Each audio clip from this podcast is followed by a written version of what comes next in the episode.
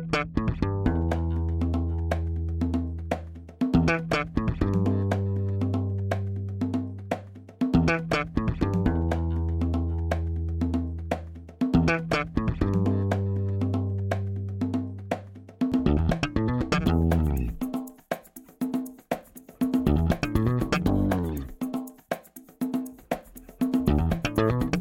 Este é o Tapa da Mão Invisível, podcast destinado àqueles que querem ouvir ideias que abalam sociedades e que não são ditas na mídia tradicional. Bem-vindo, Paulo Fux. Tudo certo, Júlio?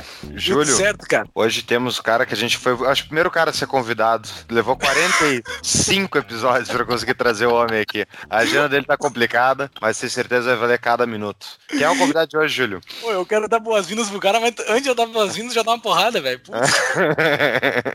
Não, o Tapa trata bem seus convidados. Que história é essa? Pelo amor de Deus. Bem-vindo, Adriano Janturco. Obrigado, obrigado pelo convite. Desculpem pelo atraso, não foi Ah. intencional. Eu prometi, falei que ia mas prometi que ia, ia, ia vir e acontecer. Eu não estava criticando, tá? Não. É que eu sei que a agenda do Adriano está bem complicada no seu trabalho no IBMEC. Eu estava falando antes de começar a gravação. O que, que está acontecendo no IBMEC aí, Adriano? Ah, por um lado, o que sempre aconteceu, ou seja, o que eu sempre falo é aqui é um pouco uma ilha feliz, né? Neste ambiente que conhecemos acadêmico, talvez aqui é uma ilha feliz, ou seja, tem também professores que pensam diferente e tem hum, pensamentos variados aqui dentro. Então, eu, eu coordeno o curso de Relações Internacionais e eu sempre falo que é o meu curso mais plural do Brasil. Nós temos professores marxistas, eh, cepalinos desenvolvimentistas, realistas das RI, idealistas, liberais e conservadores. E acredito que seja o único, provavelmente, curso deste tipo no Brasil. Então é interessante, né? Porque, obviamente, os alunos são expostos a visões diferentes. E a ciência é assim que evolui, né? Com o debate. O que se tenta fazer é fazer isso de forma pacífica, civilizada, né? E o ambiente político hoje precisa disso. Então, consegui criar um time de respeito. Estou muito orgulhoso do meu corpo docente. Chamei alguns, inclusive, de perto de vocês, gaúchos. Temos dois professores gaúchos, né? Lucas Ambuja e Marise Chons. E tem um grupo bem bacana, então, que trabalha aqui. Me tira uma, uma dúvida, assim, é importante é a pluralidade de pensamento dentro da universidade? Porque muitas vezes a gente vê as pessoas reclamando, ah, meu, minha, sei lá, meu curso, eu reclamo do meu curso que eu fiz de economia na PUC-RS, que era só keynesiano e com toques de marxismo, né? Não que eu acho que não tem que ter, eu acho que justamente tem que ter visões contrárias, só que eu não tive visões liberais, nem foi apresentado. Então a minha dúvida é essa para ti, qual é o, o equilíbrio entre tu ter uma oferta de vertentes variadas, qual é o equilíbrio correto, ao teu ver, para tu conseguir ter isso sem ser doutrinação? É fundamental, de fundamental importância. O equilíbrio exato, o ponto de equilíbrio, não sei. É, não é o único critério que é levado em consideração né, nas contratações. Pelo contrário, na verdade, é o último. Assim, o que importa é que o profissional seja um profissional sério, que seja comprometido, que seja, obviamente, capaz, seja capaz, conheça a disciplina. Se tiver também isso no, no agregado entre todo o corpo docente, é fantástico. É fundamental por quê? Porque os alunos, se não, o que eu sempre falo é quando, às vezes, no ensino médio eles são expostos a uma ideia só, a uma visão só, não é que eles acabam concordando com aquela visão, é porque conhecem só uma. Então é, é antes ainda o problema, está mais em fundo. Quando você é exposto a diferentes visões, aí o aluno acaba. Pode, aí é isso que é lindo, né? Porque para mim não importa depois a conclusão de cada um. O que importa é que, pelo menos, é, que as visões de todos os alunos depois serão mais fundamentadas e conhecem outro lado. Conhecendo outro lado, também é, fica mais tranquilo o debate, porque muitas vezes é, o debate se esquenta porque os dois lados não se conhecem, não entendem as, as razões dos outros e aí acham que o outro lado é só mal intencionado, malvado, etc. Muito bem. Entendi. Só eu não apresentei ele, né? O pequeno currículo do, do senhor Adriano Janturco, coordenador do curso de Relações Internacionais e professor de Ciência Política no IBMEC, Minas Gerais, PhD em Teoria Política e Econômica da Universidade de Gênova, mestre em Relações Internacionais pela Universidade de Torino, bacharel em Ciências Políticas e Relações Internacionais pela Universidade de Roma. Olha só, o cara é italiano e veio parar no Brasil. Assim, eu não acho que tu deve ouvir bastante isso, né? Porque o cara Ah, primeiro mundo veio fazer aqui, eu não vou ficar te fazendo essa pergunta. Por quê, meu Deus? Por quê? O Brasil tem tantos, tem tantos estrangeiros que nunca ninguém se interessa em mim. É um país muito internacionalizado, integrado ao mundo. Para o... vocês terem ideia, que a equipe do Jean Turco é top, um dos professores da equipe dele já deu entrevista pro Tapa da Mãe Invisível, episódio 19. Lucas Zambuja falou sobre o futuro do Ocidente, um episódio que é excelente, ficou muito bom. O Dr. Lucas Zambuja eu conheço ele há muito tempo e é um profissional de extrema qualidade, assim, fiquei muito feliz dele estar compondo a equipe, tá, estar vocês juntos vocês têm outra, outra gaúcha, né? A Marise, né? Uhum. Que também participou dos planos lá. Eu acho que, pelo jeito, essa ilhazinha que vocês estão construindo de pensamento, de criação de pensamento, de questionamento do pensamento, acho que vai gerar algum, alguma reverberação no futuro do Brasil. Uma ilha física, de fato, que está ocorrendo aí. Mas nós temos uma ilha virtual, só fazer um jabazinho aqui. Nós temos uma ilha virtual, né, Paulo? Nós temos, temos a nossa ilha temos. virtual, que é o nosso grupo do Telegram. A gente, a gente sempre fala do grupo do Telegram no fim do episódio, vamos falar no início agora, para falar da nossa pequena ilha de mundo liberal que existe. Nosso grupo Telegram, quem quiser fazer parte é só entrar no nosso apoia-se, apoia.se barra tapa da mão invisível. Entra lá, faz uma contribuição mensal e seja convidado para participar do nosso grupo Telegram, o grupo Telegram mais livre da internet. desculpa ah. pelo jabá, desculpa tomar teu tempo, Adriano, pelo, pelo nosso jabá, mas é importante que as pessoas entrem na nossa ilha virtual também. Mas essa ilha que vocês estão construindo, agora aí para minha pergunta mesmo, essa ilha de pensamento que vocês estão construindo, falaste que tem bastante pensamentos uh, diferenciados, assim, né? Pessoas que defendem o socialismo, pessoas que provavelmente em suas teses colocaram o socialismo. Eu não quero te colocar numa saia justa na pergunta que eu vou te fazer, responda como achar melhor, mas como é que tu consegue levar a sério alguém que defende o socialismo e botar dentro da tua equipe? Responda da forma que tu achar melhor. Assim, eu não consigo entender como é que tu vai colocar dentro de uma equipe alguém que é um doutor ou alguém bastante formado.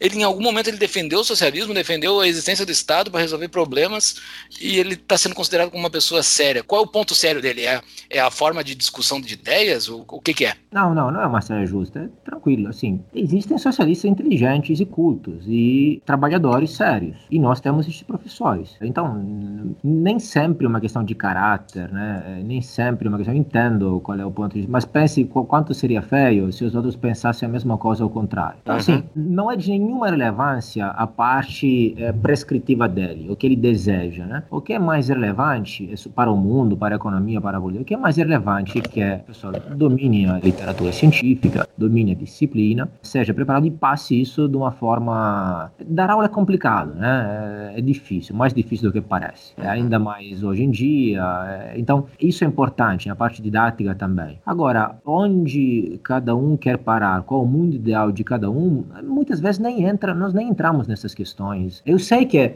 tem um certo costume, às vezes, aqui, de, de entrar nessas questões, assim, políticas, debates, etc., Paulo Freire. Nós nem, eu particularmente, em nem entro nessas questões. Eu me limito à parte que eu sempre falo, a diferença entre o descritivo e o prescritivo, né? É mais importante descrever o mundo como funciona, a política como funciona, como é, como é de fato não como deveria ser. Porque a ciência faz isso. Depois, a outra parte é um pouco mais política, um pouco mais de preferências pessoais e acaba sendo difícil eventualmente, não, não adianta muito conversar, nenhum dos dois lados se, se, se convence. Na universidade deveria ter mais esta preocupação em descrever cientificamente da forma mais correta possível o mundo, ponto.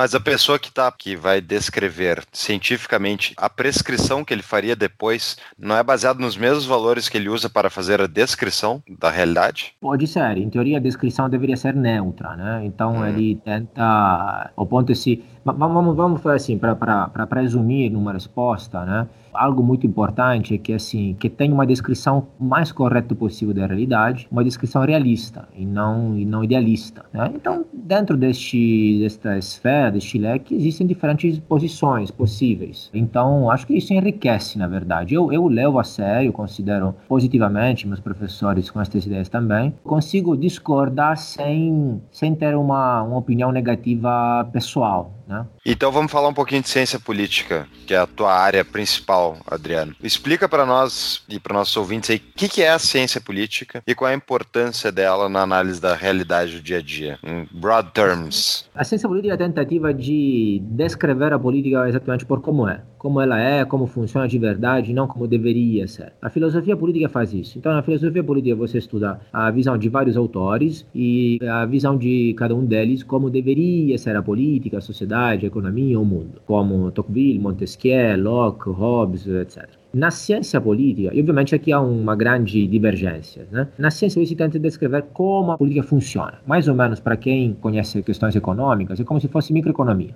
E na microeconomia você estuda como funciona a microeconomia, como se comportam os agentes econômicos, quais são as características da economia, etc. Não fala como deveria ser a economia. Você aí depois, em cima disso, você é, monta um castelo no qual você eventualmente prescreve quais políticas econômicas deveriam ser feitas com base no seu conhecimento de microeconomia. Então, geralmente, um aluno mediano, quando entra no curso de economia, aprende que salário mínimo não funciona, que incentivos importam, que protecionismo não funciona, etc. Aí, com base nisso, ele vai depois escrever algumas políticas econômicas. E de forma similar é na ciência política. Então, é, como a tentativa de descrever, existe um leque de consenso ou convergência um pouco mais amplo do que na filosofia. E é interessante porque qual é o grande, grande impacto, a grande importância? Porque se nós abordarmos a política desta forma, descobrimos que, na verdade, é, muitas das coisas das quais reclamamos são muito normais, muito comuns e facilmente explicáveis. Muito bem. Ok, mas olha só, dentro da teoria econômica e dentro do teu livro, dentro das tuas postagens no Facebook e Twitter principalmente, tu fala bastante da teoria econômica num viés mais eu não, eu não vou usar a palavra libertário, mas mais liberal, assim. Ou pelo menos escancarando a real maldade que existe dentro do Estado. Não sei se é essa palavra se eu, que eu uso, maldade. Mas assim, que o Estado é um ente coercitivo naturalmente coercitivo e tu abordas bastante isso, né? E a primeira vez que eu ouvi alguém defender, uh, defender não, mas ao menos explanar e, e, colocar a público a tese do bandido estacionário foi, foi tu. Eu nunca tinha entrado muito a fundo dentro da, dentro da teoria da política. E daí eu vi tu explicando muito bem como é que funciona o bandido estacionário, esse bandido original, pelo jeito, esse bandido que, que veio, ficou e acabou se tornando esse ente que hoje comanda a vida de todos e algumas pessoas já não enxergam mais nele esse bandido primário primordial, esse primeiro bandido que chegou até nós. Essa tese, se tu for ver por pessoas que tomam o Estado como alguém provedor da bondade, ou alguém, ou, alguém que lida com os problemas das equidades para deixar todo mundo dentro de um mesmo patamar, ele acha o Estado alguém bonzinho, que está tirando erros que foram feitos dentro da humanidade. Tu não acha que já é, já é um erro de prescrição? Porque é difícil tu refutar o bandido estacionário. Depois que eu vi essa tese, assim, é uma coisa que é muito lógico para mim. Mas ele não vem aqui para fazer o bem, ele veio aqui porque ele é um bandido. Ele, a gente tá aqui, ele tá com uma arma apontando pra gente e a gente tem que fazer o que, que ele tá mandando. E ele não tá aqui para fazer o bem, ele vai fazer o bem se interessar em determinado ponto. Então, o bandido estacionário é o seguinte, resumindo rapidamente, é uma explicação de como surge o Estado historicamente falando, objetivamente falando. E não é minha, tá? É do Manco Olson, Olson, que é um dos cientistas políticos mais importantes da história, contemporâneo. Ele mostra basicamente o seguinte: é um sistema é, anárquico de é, agentes coercitivos competitivos. O que acontece? Vários grupos e bandos e tribos se pilham reciprocamente. Os mais fortes pilham os mais fracos. Gradualmente surge, se estabelece o mais forte e os mais fracos vão sucumbindo gradualmente. Para os mais fracos, acaba sendo é, racional aceitar o domínio de um grupo mais forte em troca da vida, basicamente, né? Aquela lógica bolsa a vida. Então me poupe a vida e em troca eu te dou tributos, eh, vou produzir para você, etc. E tal. Do outro lado, então, estes bandidos nômades que passam pelas várias tribos e aldeias, saqueando várias tribos e aldeias, ao mesmo tempo tem um custo em viajar e ficar nômades desta forma. Então, também do lado dos bandidos, dos grupos que saqueiam, tem um incentivo a ficar estacionários e continuar pilhar um grupo só, uma aldeia só, de forma estacionária e continuar. E aí se estabelece uma relação na qual então um aceita basicamente a submissão e outro aceita o domínio. Né? E afinal é uma troca, claro, eh, coercitiva, né? uma imposição, mas ao mesmo tempo, de uma certa forma, você aceita para não arriscar a vida. E em troca, o bandido, o bandido estacionário que é um bandido nômade que se torna estacionário, te protege, te defende de outros bandidos nômades, mas não exatamente como você falou, para seu bem, mas porque você afinal é um ativo para ele, né? Porque você produz e paga tributos para ele. Então, assim, mais ou menos é a lógica do gado, né? Um pastor protege o gado. Não... É de propósito essa palavra. É, essa é a palavra. Aí é que já chegamos na teoria. Né? Um pastor protege o gado, não porque gosta do gado, né? Mas protege o gado dos lobos porque o gado é o ativo dele, evidentemente. Aí, claramente, o gado, inclusive, é menos gado que nós, né? Porque o gado não acredita que seja para o bem dele. Nós acreditamos que é, gostamos disso. Bom, essa teoria, repito, não é minha. Okay? Agora, interessa para responder a sua pergunta, que seja claro, o bandido estacionário não é uma explicação liberal, libertária, anárquica, socialista, conservadora e nada. É uma explicação ponto, que pode estar certa ou menos, claro, né? Está sujeita a crítica, realidade. Mas agora, as descrições da, dos fenômenos sociais não podem ser rotuladas como liberais, eh, conservadoras, socialistas, etc. São ou certas ou erradas. O que pode ser liberal, socialista ou conservador é a prescrição. Ao ponto que, por exemplo, esta descrição do bandido estacionário é de Manco Olson, repito, que não é um liberal. Na verdade, se é alguma coisa, é um conservador. Mas não vem ao caso. O ponto é, essa descrição, o que eu sempre falo, explica ou não explica o surgimento do Estado? Como você falou, é difícil de confutar. Exato, ao ponto que é, é o consenso da ciência política. O que explica, segundo nós e segundo historiadores, não é o contrato social. Aquela é uma justificativa filosófica, que veio exposta, inclusive. É, o que explica o bandido estacionário. Né? Então, a pergunta é, explica ou não explica? Parece que explica. Pode ser exposta a críticas, etc. Eventualmente, o que sai disso, as propostas podem ser socialistas, liberais, conservadoras. Por exemplo, o mesmo Mancur Olson, no famoso paper no qual estabelece estabelece isso, aí deduz conclusões, traz conclusões disso, não liberais. Então não, não significa, isso não tem nada de liberal nisso. O fato que seja eu a trazer isso aqui, a falar, não sei, no Brasil, não que seja o primeiro, ok? Mas não significa que seja liberal ou uma teoria italiana porque sou eu a falar, ou liberal porque sou okay. eu, ou italiano porque sou eu. Sim. É, é, ok. Então, assim, o mesmo Marco Rolson, então, na verdade, ele usa essa teoria para falar o seguinte: na verdade, a conclusão do paper é o seguinte: um sistema autoritário é melhor que um sistema anárquico. Ele e... chega a essa conclusão. Exato, exato. Porque ele, o que ele está falando é, basicamente, a Somália é o pior dos mundos possíveis, a China é melhor que isso. Né? Porque no primeiro estágio de desenvolvimento você precisa de alguma do bandido estacionário que em todo caso a ideia qual é? É melhor ser pilhado por um bandido estacionário que por vários bandidos nômades. Esta é a teoria de Manco então ele fala a anarquia é pior que um sistema autoritário. Ele não está defendendo obviamente ele, ele, defende a democracia né? Mas esta é a ideia. Então infelizmente o que acontece? Essas teorias vêm como tratam de questões políticas são são puxadas muito para briga política para briga na lama mesmo né? Mas não é isso. Esta teoria deveria ser considerada certa não, ah, sem, sem esses rótulos políticos, né? Isso. E qual é a tua resposta a esse comentário dele, do Michael? Que, por sinal, vamos botar na show notes, então, esse paper para o pessoal conferir. E eu certamente vou fazê-lo. Ele confunde, a minha resposta, né, para mim, ele confunde anarquia com anomia, né? Que é uma, uma confusão clássica. É, as pessoas acham que anarquia significa o caos, apocalipse zumbi, nenhuma regra, a lei da selva, o mais forte mata o mais fraco. E isso, na verdade, tem um nome que é anomia, que significa ausência de nomos, de norma, de regras, ou seja, um mundo sem regra nenhuma, esses filmes apocalípticos. Anarquia significa simplesmente ausência de governo. Então, é algo diferente, que pode ser anômico ou não, eventualmente. Né? Então, neste sentido, se você considerar que num sistema anárquico, podem surgir organizações sociais e eventualmente definíveis como políticas espontâneas, isso faz sentido. Agora, disso é, é relativamente pequenas, geralmente, se forem espontâneas. Se estas organizações sociais passam a guerrear e, e, e a, a saquear outras, e aí anexar outras comunidades, outros territórios por via da força, aí já não são mais comunidades voluntárias, né? Aí já tem a coerção e, a meu ver, funcionam pior das comunidades menores voluntárias.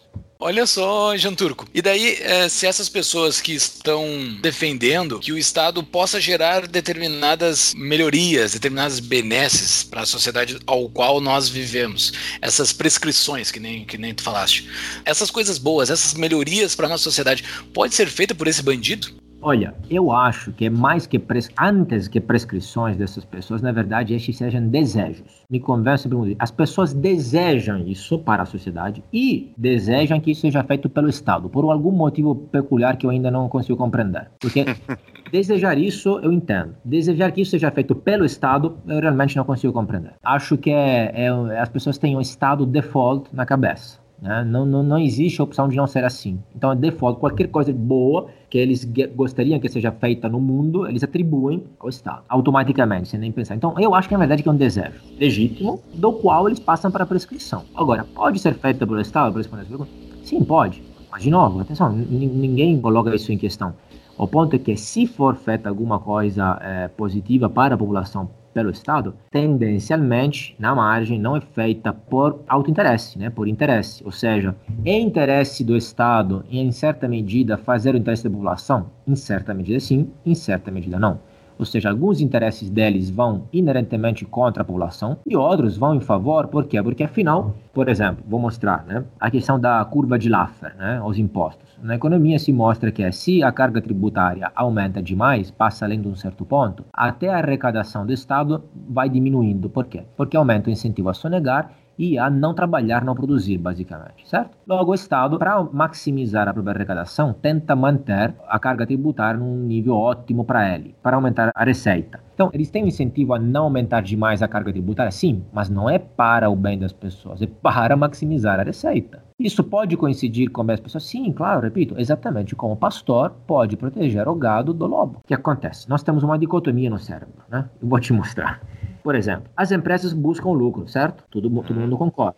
Isso impede as empresas de fazer alguma coisa positiva para a população, para a sociedade? Não, pelo contrário. É graças a isso que elas fazem coisas positivas. É por isso que as empresas nos provêm água, comida, este computador aqui agora e tudo. Não é para mim, é para elas, mas ao mesmo tempo estão me beneficiando. Ninguém de nós tem o menor problema com isso. Nós conseguimos gozar das benesses que as empresas nos dão, mesmo sabendo que não é para o nosso bem, para a minha bela cara. Nós não temos problemas com isso. Conseguimos viver bem com isso, conseguimos dormir à noite. Nós não exigimos que as empresas se preocupem conosco. Nós sabemos que elas fazem isso só pelo lucro e não tem problema nenhum. É a mesma coisa do Estado. Se o Estado fizer alguma coisa positiva para nós, é só pelo interesse dos membros do Estado. Não entendo por que as pessoas não querem aceitar esta simples ideia, que é igual para o privado. Temos novo patrocinador no Tapa, hein? Invista na Mutual, empresa que facilita empréstimo entre pessoas. Ajude pessoas do Brasil inteiro a realizarem seus projetos. Ganhe dinheiro com isso e fuja do spread bancário. Baixe o aplicativo da Mutual ou acesse mutual.club. Jantur, dado então uma bela uma explicação como o sistema funciona, vamos lá, tendo em vista que a gente tem esse sistema atual aqui de repartição de poderes o quão limitado é esse sistema de judiciário, legislativo e executivo para conseguir resolver os nossos problemas, tendo em vista que eles, na verdade, estão interessados em resolver os problemas deles. Qual é o limite desse sistema? O que, que tu acha que são os principais pontos, obviamente, criticáveis? O limite é que, na teoria da divisão dos poderes, né, a ideia é exatamente criar pesos e contrapesos, check and balances, para que cada, cada poder limite o outro poder e fiscalize, controle, etc. Ok, faz sentido, em parte pode funcionar, boa ideia, lindo, mas em parte também o que pode acontecer, o que muitas vezes acontece, é que esses poderes entrem em conluio entre eles. E é o que assistimos, né? muitas vezes, porque estes três poderes às vezes cooperam, às vezes entram em conflito e às vezes entram em conluio. E quando eles entram em conluio e cooperam, na verdade é o pior dos momentos para a população. O melhor momento é quando eles são divididos, quando eles brigam. Uhum. Temos a Lava Jato só graças a isso. Né? Não foi, para, foi por uma briga entre PT e PSDB no começo. Né? Quando os poderes cooperam demais entram em conluio, aí o que acontece? É uma centralização do poder. Se funcionasse em perfeita sincronia, seria equivalente a uma monarquia absoluta, basicamente. Um absolutismo. A diferença entre o absolutismo e não é exatamente a divisão de poderes. Então, o ideal é que sejam mais separados possíveis. O ponto é que, ao mesmo tempo, os membros destes três poderes têm alguns incentivos e interesses diferentes enquanto pertencentes a estes grupos diferentes, mas outros idênticos enquanto pertencentes, em todo caso, ao Estado, em comparação à população população. E uma coisa que falava um grande cientista político italiano, Gianfranco Miglio, é o seguinte: os políticos tendem a se reconhecer mais entre eles do que a se reconhecer com a população. Que isso quer dizer que, numa eventual escolha entre um momento de solidariedade entre políticos ou entre um político e a população, será tendencialmente preferida a primeira. Então, por exemplo, você vê isso claramente quando às vezes políticos, até de, eh, transversalmente a vários partidos, se defendem reciprocamente em questões, eh, por exemplo, judiciárias. Por quê? porque sabem que eventualmente, se meu inimigo do outro partido será considerado culpado agora, etc. Tal, o próximo posso ser eu. Nós temos uma diferença, temos uma diferença entre eu e ele, mas no caso uma diferença entre nós e a população enquanto políticos. E isso é evidentemente perigoso. Afinal, eles pertencem à mesma empresa, que é o Estado. Né?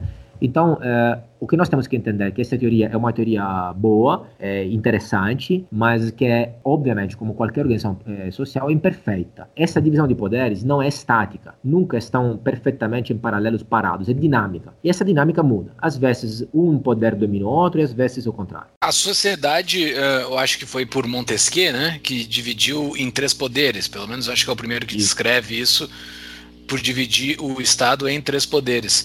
Mas assim, a, sociedade ela não pensa em avançar para dividir por mais poderes, uh, uh, vai ficar sempre essa mesma teoria de três poderes, não, não, tem, não tem um avanço, assim, não tem nada de diferente vindo. Interessante por um lado te responde interessante, por um lado te responderia que sim pensa e quem pensa nisso geralmente são os liberais, né, que falam em fragmentar sempre mais, dispersar sempre mais o poder. Inclusive esta da divisão de poderes é uma teoria liberal que virou mainstream no Ocidente todo e quase só no Ocidente, entre parênteses, que na época era considerada também uma, uma, uma loucura, provavelmente, né, e hoje é o normal. Até pessoas não liberais defendem isso sem saber que é liberal.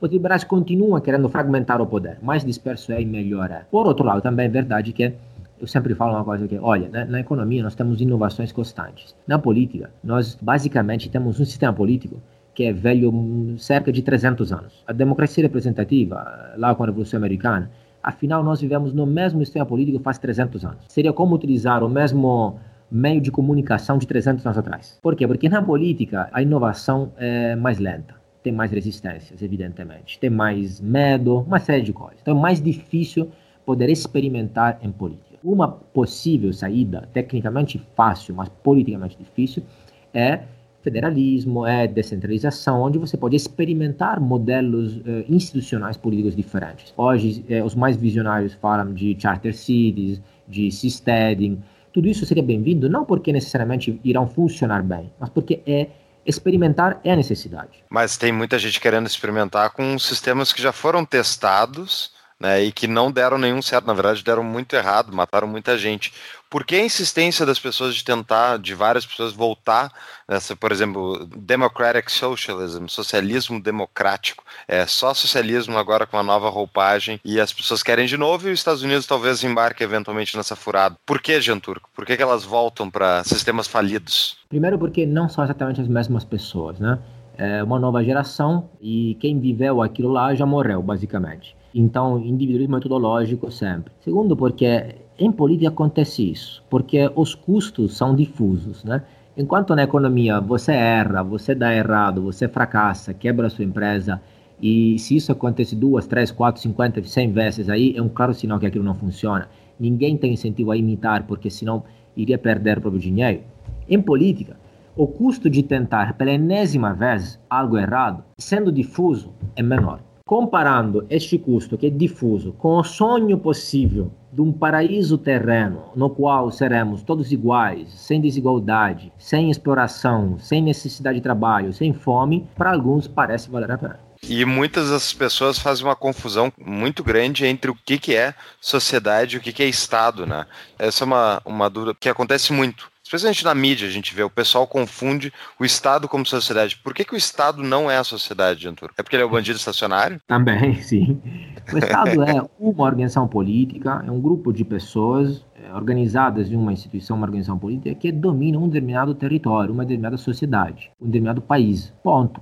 É isso que é o Estado. As pessoas confundem porque hoje, com várias teorias, a começar pela teoria do contrato social, etc., é, o homem moderno criou esta, esta confusão exatamente entre país, nação e Estado. Então as pessoas acham que o Estado é o Brasil. Eu, é até difícil de explicar isso em sala de aula, não obstante seja um conceito muito, muito, muito banal, muito introdutório. Né? Na Idade Média, banalmente, tá? Obviamente estou fazendo uma, uma, figura de linguagem, assim, mas na Idade Média, o agricultor médio da Idade Média, se você perguntava, ia, para lá e perguntar para ele, não sei, em Florença, Bolonha, Salamanca, Paris, ia para lá e perguntava, quem é o Estado? Ele não respondia, nós, a gente.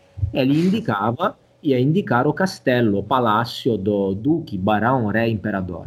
Eles são o Estado. Nós somos os súditos. Hoje, com a teoria da cidadania, uh, o contratualismo, a democracia, etc., nós acreditamos numa coincidência perfeita entre Estado e sociedade. E afinal, o Estado somos nós, e quando somos nós, somos todos nós, aí não é ninguém. Aí vira um ente abstrato. Né? Virando abstrato, obviamente, não é responsabilizável por nada, basicamente. Que é o que acontece hoje.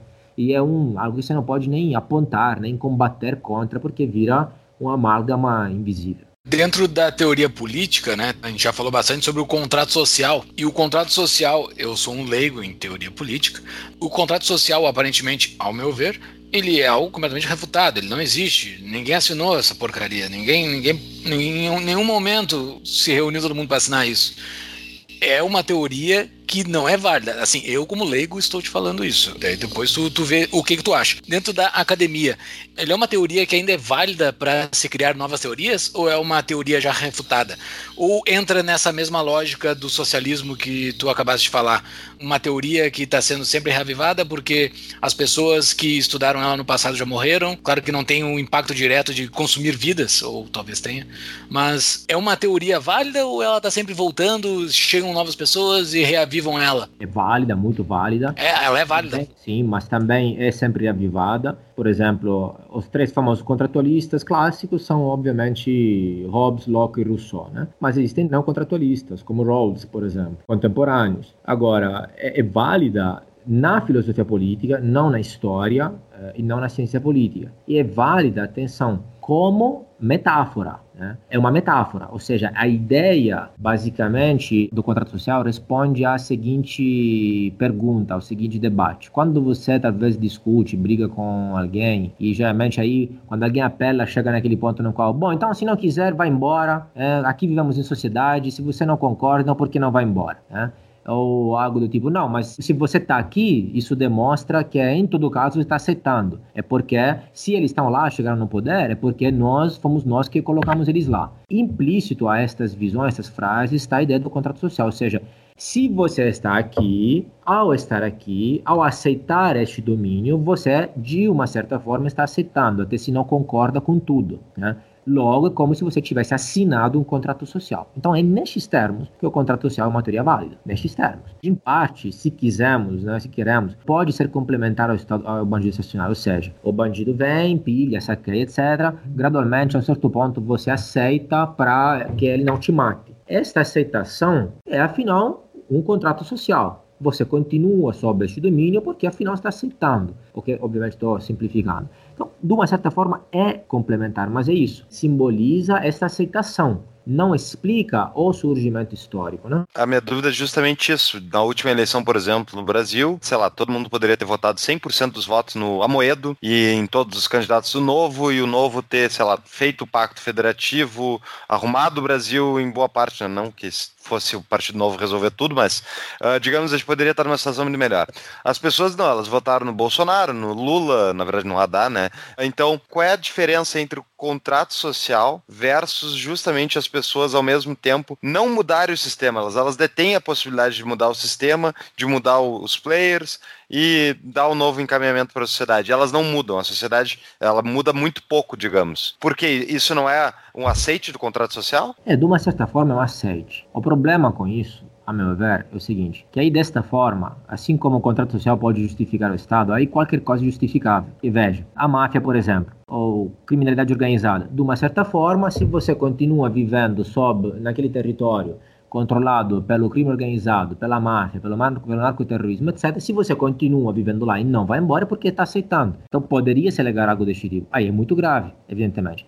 Porque claro que de uma certa forma está aceitando, mas tá, é, uma, é um aceite com a pistola na cabeça. Não é um aceite do empresário que te faz uma proposta win-win, né? dinheiro em troca de bem. É o poderoso chefão, é a proposta que você não pode recusar. Aí desta forma você, você aceita tudo. Aí, aí se, se a Al-Qaeda amanhã toma a Síria, e a população não se revoltar contra a Al-Qaeda e é justificável também falar, ah, mas eles estão aceitando a Al-Qaeda. Talvez estão só aceitando a submissão, mas não gostariam. Esse é o problema. Perfeito. A política, que é o teu objeto de estudo, né? Ela é necessariamente algo praticado por esse grupo que está sob o domínio coercitivo de um bandido estacionário do Estado, vamos chamar de Estado ele só existe dentro desse âmbito ou assim dentro de uma empresa, eu trabalho dentro de uma corporação, as relações que se dão entre aquelas pessoas também é chamado de política. Eu tenho essa dúvida assim.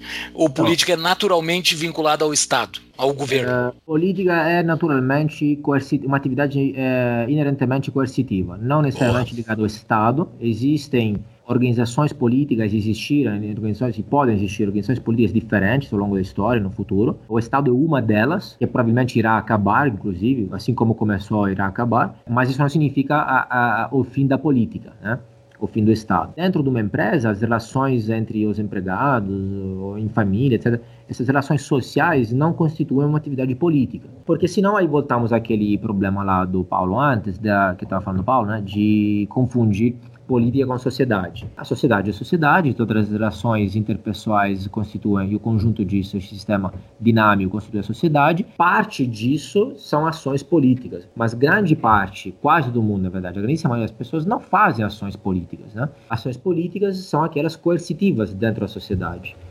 Então essas relações de, de sociedade, de clubes, de, de institutos, de tudo isso que existe na sociedade fora do Estado, onde as pessoas vão se destacando cada vez mais, elas vão galgando espaços onde elas estão cada vez mais em destaque. Isso ocorre dentro de empresas, isso ocorre dentro da sociedade, fora do Estado, fora de relações coercitivas.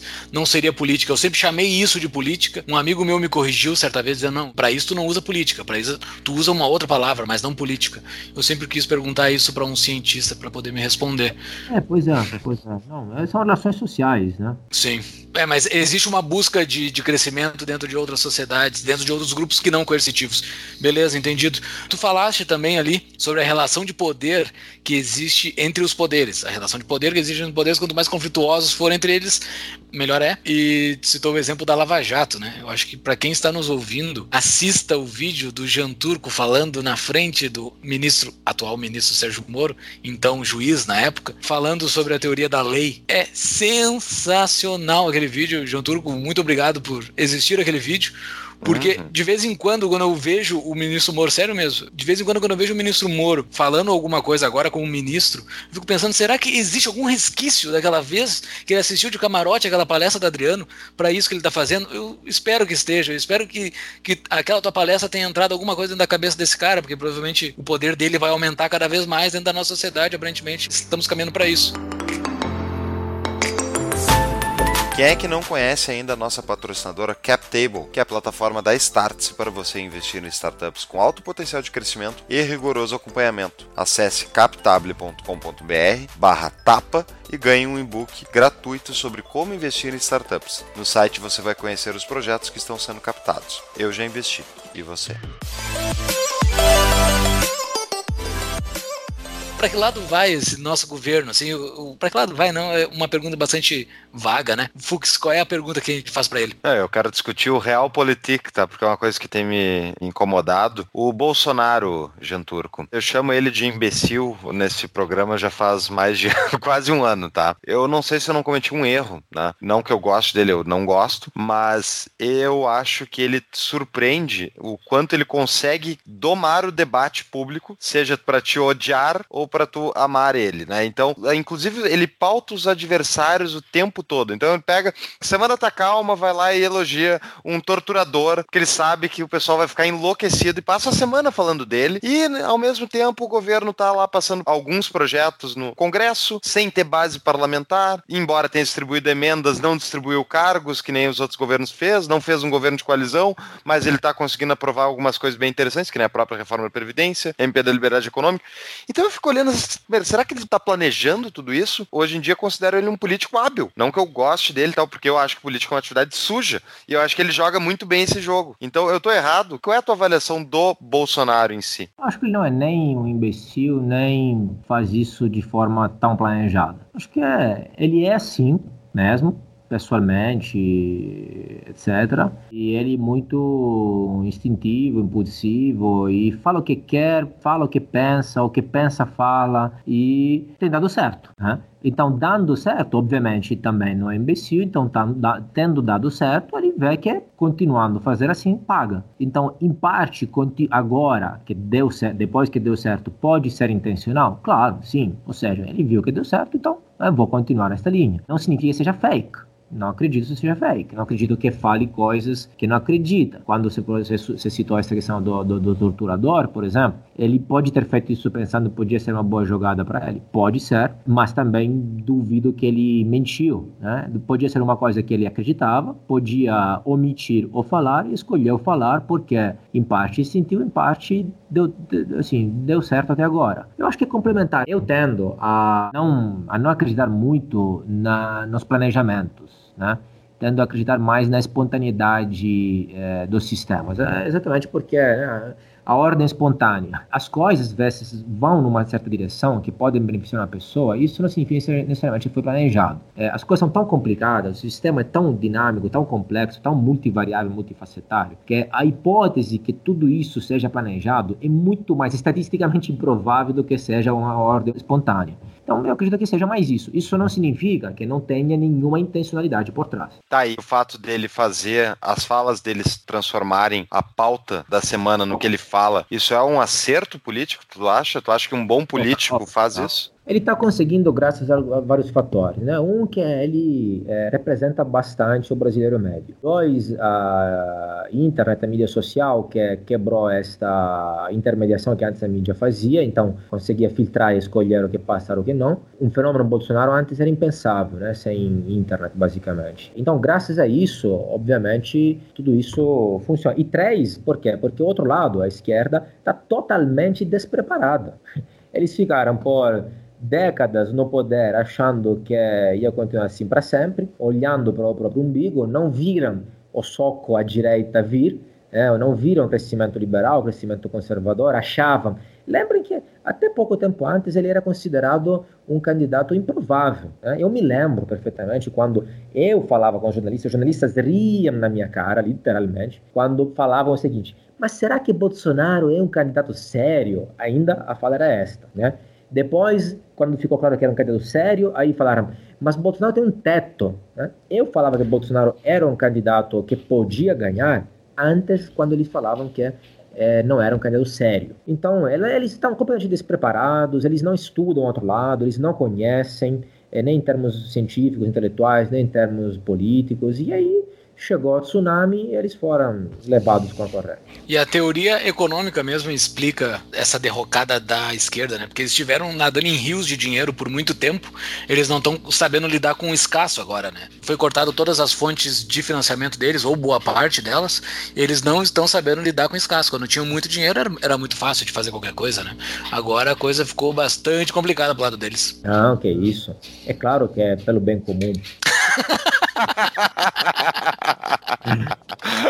desculpa, desculpa. Quem está nos ouvindo aí que defende a esquerda, desculpa. Eu sei que você quer o bem de todo mundo. Mas também, se junto com isso dá um bom trabalho, uma boa poltrona, um bom emprego, viajando de primeira classe em conferências internacionais, né? Não recuso. Não faz mal, né? Tá, e me diz uma coisa. Eu, como liberal, eu olho essa questão, por exemplo, do Acordo do Comércio Brasil e União Europeia, tá? Que foi finalmente consagrado nesse governo. Disseram que boa parte do trabalho foi feito no governo Temer e blá blá blá, mas é agora que estão para assinar esse negócio. Me diz, Jean Turco, nós aqui acreditamos no podcast que, na verdade, quem deve decidir as relações comerciais são os indivíduos, através das suas empresas, através das suas pessoas físicas e tal, e não governos desenhando desenhando de cima para baixo como é que deve ser dado o comércio global. É bom ou ruim para um país ter um acordo global fechado que nem esse, no acordo de comércio global, que nem esse, Brasil União Europeia? Eu gosto tanto de tratados, acordos e blocos comerciais que eu gostaria de ver um se multiplicar disso. É, é um monte de tratados e acordos e blocos transversais que se sobrepõem ao ponto que basicamente o mundo fica interconectado total globalmente e esses acordos se tornam irrelevantes, na verdade. Se todo mundo tivesse acordos comerciais com todo mundo, os acordos comerciais não, não, não existiriam, seriam irrelevantes, seria livre mercado mesmo, né? Concordo, Paulo, exatamente. O ideal seria é, a população decidir por si mesmo. Se você quiser comprar da China, da Alemanha ou não, cada um você faz e eu não, por exemplo. Ponto. Então é possível fazer protecionismo individual? Sim, se não gosto da, da China, ninguém me obriga a comprar da China. Se é, eu decido para você, é, você vai ficar insatisfeito e vice-versa. E se o governo decide para todo mundo, também metade da população vai gostar e metade não. Então acordos comerciais não tem nada de comercial, são acordos políticos. Eu fico rindo quando se fala de blocos comerciais. Blocos comerciais tem nada de comercial, tem muito de bloco mesmo, de bloqueio. Né? É mercantilismo, uhum. é o que? É dirigismo, é abertura, é, é, é é comércio internacional dirigido por via política. Isso é exatamente o contrário do livre comércio. Agora, eu entendo que é, sendo realistas, né, um país muito protecionista como o Brasil, continuamos assim ou vamos abrir gradualmente para pelo menos alguns blocos, alguns países? Aí é um second best, né, melhor que nada. Mas o caminho é aquele, o ideal seria se abrir unilateralmente a todo mundo. E atenção, isso é possível, tecnicamente possível, e já aconteceu. Vários países fizeram isso. Por exemplo, cito um que agora está um pouco na moda, se fala o caso da Estônia, né? a Singapura, Hong Kong, Nova Zelândia, Austrália, Inglaterra depois do the Anti-Corn Law, eh, a Estônia recentemente se abriu, passou de uma república soviética anexada com tanques, né, eh, à abertura comercial unilateral e é um país que está crescendo muito. A renda per capita hoje está chegando à renda per capita de primeiro mundo, sendo um país minúsculo. Né? Então, este seria o caminho. A política, como, conforme a gente conhece hoje, conforme tu falaste também, uh, ela está uns 300 anos parada no tempo, pelo menos a política dos países ocidentais, né? esse regime democrático que nós conhecemos mas ela provavelmente ela vai evoluir, né? Tudo no mundo evolui, a única certeza é a mudança, né? Que tudo vai mudar. Existe algum, alguma forma, assim, vendo o futuro da política, existe alguma forma de avanço político que a gente pode ter, além desses avanços que nós estamos tendo de maior abertura comercial, assim, mas dentro da forma política. Se eu não me engano, é no contrato social do Rousseau que ele fala que o legislador ele, ele não serve para nada, o legislador, se a população pudesse ficar toda ao mesmo tempo dentro de uma praça. Eu acho que é, eu acho que é no contrato social que ele fala isso. Eh, se a população ficar toda ao mesmo tempo dentro de uma praça, não há por que ter um legislador, porque está todo mundo representado ao mesmo tempo ali. Hoje nós não estamos todos representados ao mesmo tempo pelo celular, pela internet. Será que não há em algum momento que a política, legisladores, eles vão começar a cair numa obsolescência que o Estado vai começar a tomar outras formas, tipo votos online, coisas assim, não sei, eu estou só chutando, assim, existe alguma tese para que lado a política está indo? Sim, é, é super interessante. Né? Se fala hoje do, do futuro do Estado. A ideia segundo a qual, veja, eu entendo, cada um de nós nasceu no mundo com Estado e com Estados. E o Estado já estava lá, é mais velho que nós mas o Estado nasceu depois do ser humano, evidentemente. Foi antes o homem, depois o Estado, e não, e não o contrário, certo? Até aqui não Até os estatistas mais radicais acho que é assim. okay. O que significa? Que por milhões de anos, milhares de anos, nós vivemos sem Estado. Significa, com outras organizações políticas, não significa necessariamente anarquia, claro, ok? Então, por exemplo, antes do 1600, do absolutismo, tinha uma pluralidade de organizações políticas, impérios, reinos, ducados, principados, etc. Diferentes, com nomes diferentes, que chama a ideia de diferenças eh, constitucionais, estruturais por dentro mesmo. Né? Então, eh, isso já não só é possível, já foi. Na verdade, o Estado é relativamente recente se utiliza como data emblemática 1648, que é o Tratado de Westfália. Então, é relativamente recente, é muita coisa para cada um de nós individualmente, mas na história da humanidade é muito pouco tempo. A democracia é, surgiu, repito, com a Revolução Americana, a democracia representativa, com, com a Revolução Americana em 1776. Os Estados Unidos são uma potência internacional faz mais ou menos 100 anos, nem isso. Né?